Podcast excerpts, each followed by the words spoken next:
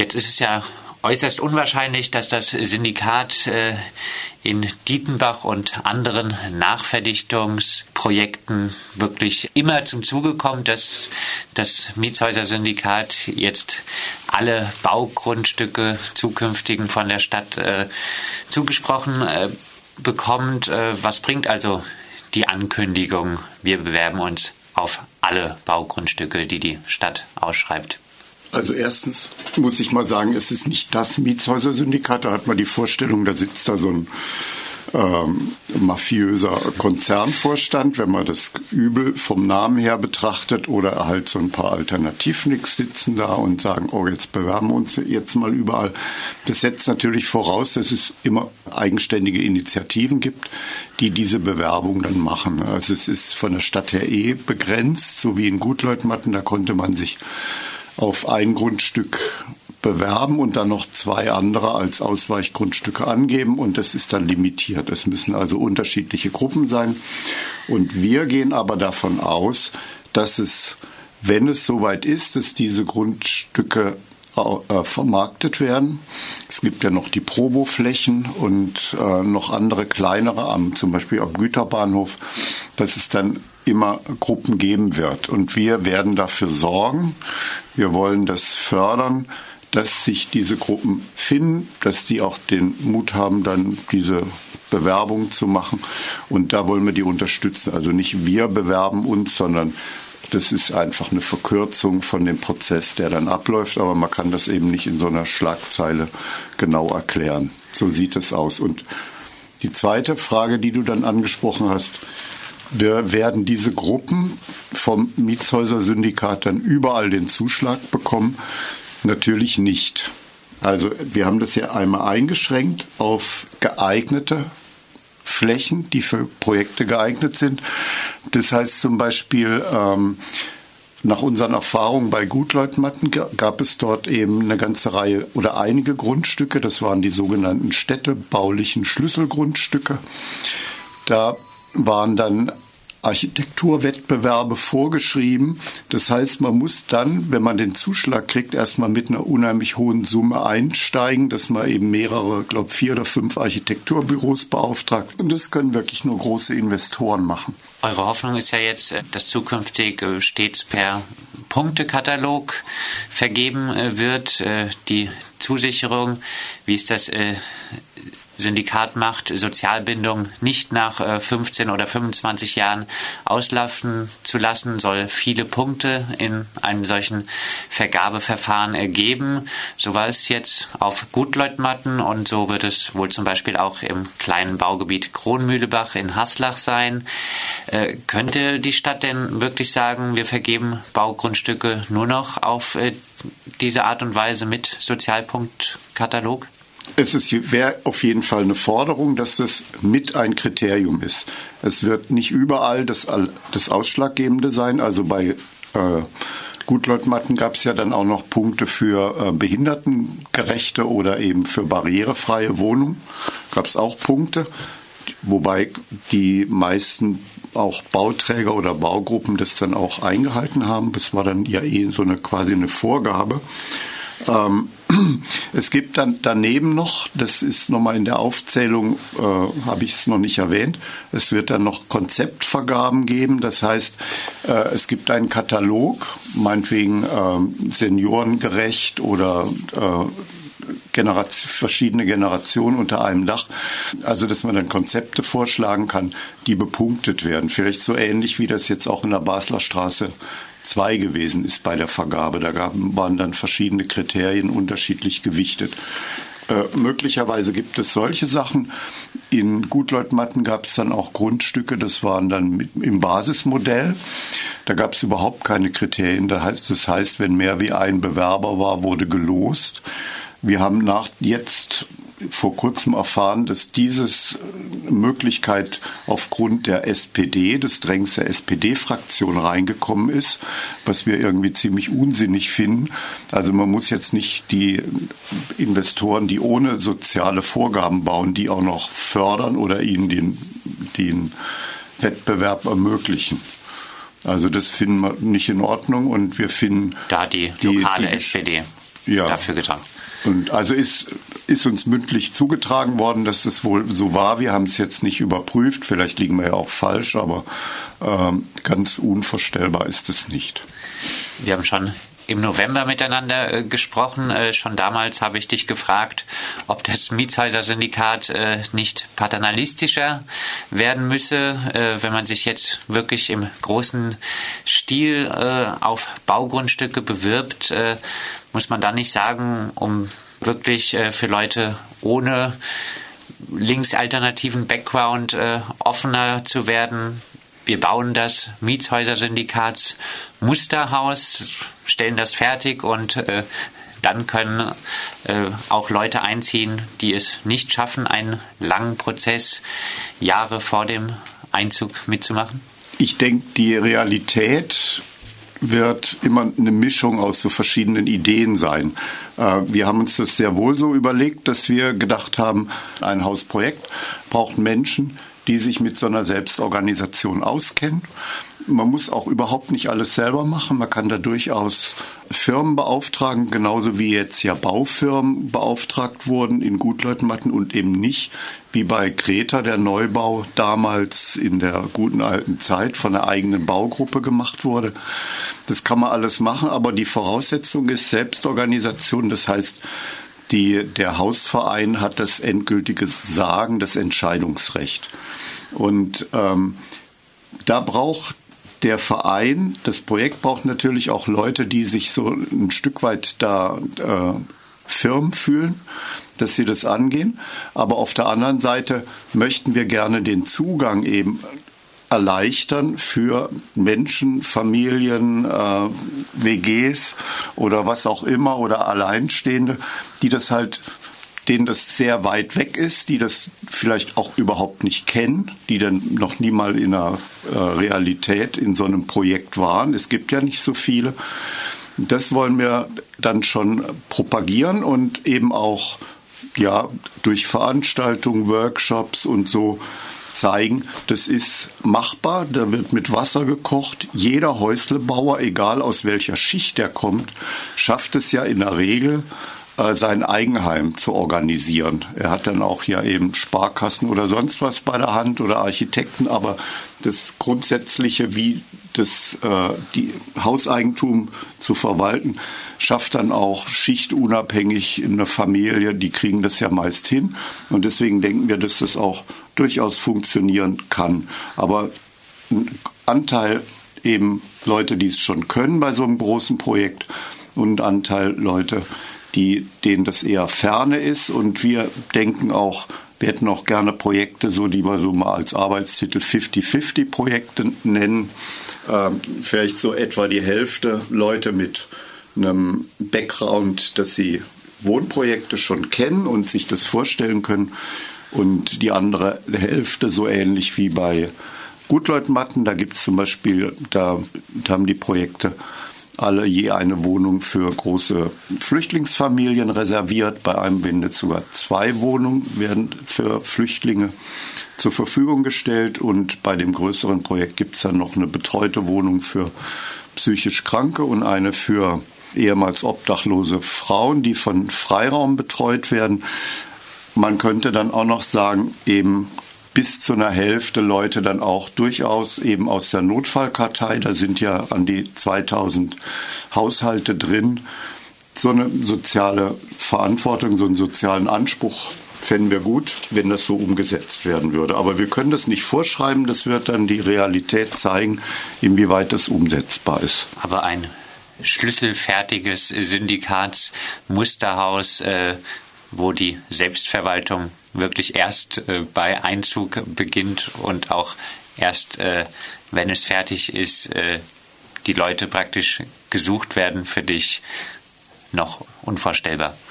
Vorstellbar wäre das schon, aber das geht praktisch gar nicht, ne? weil ähm, wir, jetzt mal wir, das sind so die Aktiven im Bauverein und vielleicht Leute, die noch dazukommen und das so aktiv angehen wollen. Äh, wir können das gar nicht alle machen. Wir, wir brauchen also wir diese ganzen Aufgaben, diese Entscheidungen. Ähm, einen, wenn man sich das so vorstellt, ein gutes Beispiel ist, ähm, das Kreta-Projekt, zum Beispiel das Haus, in dem wir sitzen, was so in Anfang der 80er angefangen wurde auszubauen und zu belegen mit Plänen. Es gab keinen Mieter. Es gab schon welche, also so ein Betrieb, der hier rein sollte, aber es gab keine Leute, die gesagt haben, wir wollen da jetzt unbedingt einziehen. Aber es ist, entstand eine Baugruppe, die dann die Planung gemacht hat, die politische Durchsetzung, sich um die Finanzierung gekümmert hat als Profis. Und während dieses Prozesses sind dann die ersten zwei Wohnungen fertig geworden, die ersten die Entscheidung getroffen worden, wer dann einzieht. Und es hat sich herausgestellt, dass bei weitem nicht der größte Teil der Leute, die dort bauen, auch einziehen wollen. Also ich habe da auch dazu gehört, ich bin nicht eingezogen. Und ähm, sowas könnte man auch machen und sagen, ähm, da gibt es so ein Baubüro irgendwie, was Teil vom Projekt ist, auch Teil vom Hausverein, aber eben nur so lange, bis das Haus fertig ist und dann auf den Weg geht. Und ein Beispiel ist ja auch, es gibt ja dann meinetwegen bei Susi, da gibt es eben auch Werkstätten, die, also die haben dann eine Tischlerei, wo die Fenster und Türen machen. Und wir hätten dann halt so ein gemischtes Gewerbe-Wohnprojekt am Anfang, da sind halt Leute, die sich mit dem Bau auskennen, müssen nicht selber bauen, aber eben mit der Organisation und sagt, so lange sind die eben Teil vom Projekt und die äh, versuchen, das so auf den Weg zu bringen. Also das halte ich eine bessere Lösung als so ganz von extern, sondern dass man sagt, man ist Teil vom Projekt, man hat ja auch dann diese ganze Verantwortung dann den Kreditgebern gegenüber und den Leuten, die sich darauf einlassen, da muss man schon voll dabei sein. Stefan, du hast jetzt in der letzten Zeit äh, an einigen Diskussionen teilgenommen, auch äh, um den Stadtteil Dietenbach. Ich glaube, es gab auch einen Austausch mit den Grünen. Äh, die Grünen scheinen sich mittlerweile wirklich ein bisschen auf das Mietshäuser-Syndikat äh, als Modell äh, zuzubewegen. Besteht die Gefahr, dass im Hinblick auf den neuen Stadtteil Dietenbach das Mietshäuser-Syndikat als eine Art Feigenblatt da wird äh, dafür, dass dann im Großen und Ganzen die 50 Prozent Sozialwohnungsquote nicht erfüllt wird? es besteht nicht nur die Gefahr, das wird so sein. Also wenn das, äh, Projekte des Mietshäuser-Syndikates oder andere Kleingenossenschaften dort ähm, im, einen wesentlichen Anteil von Wohnungen bauen werden, dann wird das die Stadt Freiburg eben als äh, Aushängeschild benutzen.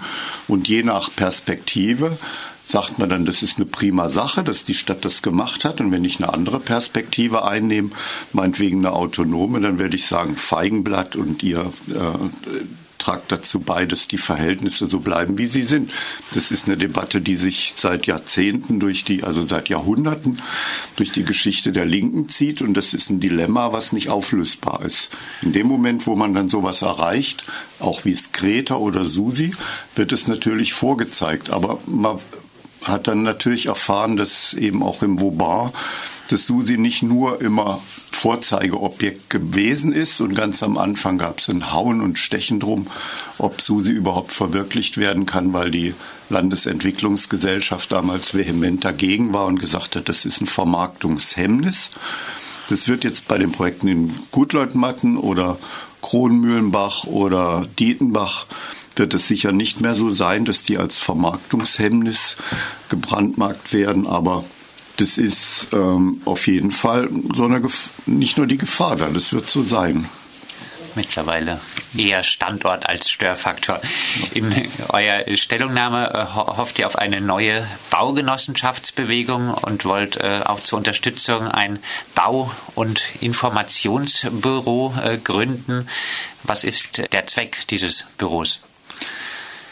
Der Zweck dieses Büros ist eben, ähm, wir wollen das verbreiten, diese Idee. Wir wollen vor allen Dingen eben die dann auch durch, sagen wir mal, im Rahmen von so einem Bildungsverein wollen wir dann eben Workshops machen, ähm, Kurse oder sonst was. Und äh, wie das genau funktionieren wird, wissen wir nicht. Wir gehen da einfach mal drauf los. Wir fänden das cool, wenn sich so eine kleine Bewegung entwickeln würde.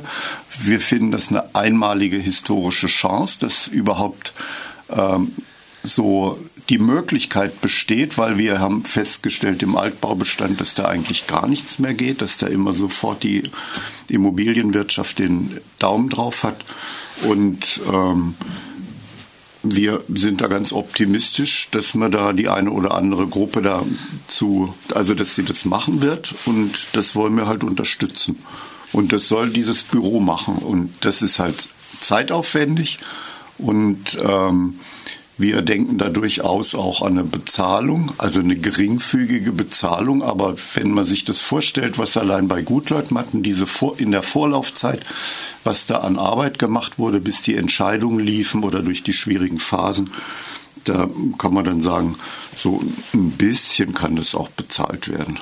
Und da seid ihr dann auch auf Unterstützung angewiesen. Mhm. Stefan, wenn äh, jetzt wirklich es erreicht würde, dass äh, zahlreiche Mietshäuser-Syndikatsprojekte entstehen würden jetzt äh, in Zukunft auf den neuen äh, Baugebieten, besteht da nicht das Problem, dass das Mietshäuser-Syndikatsmodell ja bisher jetzt auf die Einwerbung von Direktkrediten angewiesen ist und äh, da eventuell dann doch irgendwann der Punkt kommt, wo potenzielle Geldgeber abgegrast äh, sind, es äh, nicht mehr in Freiburg Leute gibt, äh, die noch einen Direktkredit für zukünftige Syndikatsprojekte geben können, stößt das äh, Modell dann eventuell doch auch absehbar auf äh, Grenzen? Also absehbar kann ich nicht sagen, weil ich bin kein Prophet äh, und das kann durchaus passieren. Alles ist mit so einem Risiko behaftet. Wir sind ja hier, also mal mit der kapitalistischen Sprache, sind wir hier unternehmerisch tätig. In dem Moment, wo du so Genossenschaften machst, ähm, du hast das volle Risiko des Scheiterns auch dabei und ähm, ob es so viele Kredite gibt, wird immer wieder bezweifelt. Also das war, wie wir es Greta angefangen haben, da war schon die Frage, wer wird denn diese zwei Millionen D-Mark äh, aufbringen, was das Ganze kostet. Und dann gab es ja natürlich Bankkredite und dann irgendwie, aber wir brauchten eine halbe Million. Das war unvorstellbar viel Geld damals so in dieser Hippie-Zeit und in, in den 70, 70er, 80er Jahren so am Anfang. Und dann gab es die Debatte jedes Mal wieder bei neuen Projekten, ja, wo sollen denn die Kreditgeber herkommen? Mittlerweile äh, sind jetzt im Freiburger Raum, gibt es jetzt noch nicht so wahnsinnig viele, so irgendwie knapp, also so anderthalb Dutzend Projekte. Und es gibt ja auch andere, es gibt ja die Genova und sonst was, so die eher genossenschaftlich das machen, aber die sich aus dem gleichen, ähm, sagen wir mal, Anlegerkreis da speisen. Und wir hätten also ehrlich gesagt, dass beim Dreihäuser-Projekt relativ schnell, trotz der Schwierigkeiten, die öffentlich kommuniziert wurden, innerhalb von eineinhalb Jahren da viereinhalb, glaube viereinhalb Millionen Euro Eigenkapital eingeworben werden konnten. Das finde ich, hat mich doch dann sehr erstaunt und finde ich eigentlich sehr schön. Und ich bin da ganz optimistisch, weil es gibt viele Leute, die sagen, Geld für eine gute Sache, bei einer guten Sache anlegen. Das ist relativ sicher. Man darf natürlich nicht werben. Es ist immer, jedes Projekt kann scheitern.